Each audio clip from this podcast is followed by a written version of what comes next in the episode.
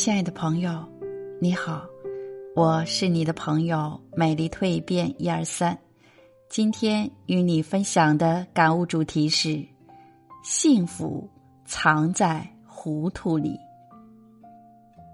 人生两件事，忙着清醒做事，闲着糊涂做人。活得糊涂的人容易幸福，活得清醒的人容易烦恼。清醒的人看得太真切、太较真，便烦恼遍地；而糊涂的人计较的多，却觅得人生的大滋味。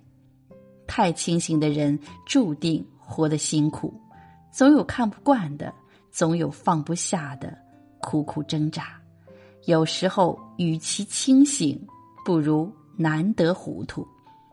木心说：“好人的世界。”总有一种糊涂。郑板桥说：“难得糊涂，吃亏是福。”白岩松说：“人生的两个基本点是糊涂点、潇洒点。”听过这样一件事：两个患有癌症的病人，一个人耳朵灵便，从医生的谈话中听到他们只能活三个月时间了；另一个人的耳朵有些背。别说偷听医生的谈话，就是你跟他直接说，他还听不大清。奇怪的是，他不单活过了三个月，到现在已是两年过去了，他还好好的活着。很多事不知道的比知道的好，不灵通的比灵通的要好，不精明的比精明的要好。这就是人们常说的难得糊涂。我还听过。这样一个故事：西汉时候，皇帝把一群羊交给身边的宦官，让他分给在场的各位大臣们。可这群羊有肥有瘦，宦官很为难，不知怎么分才好。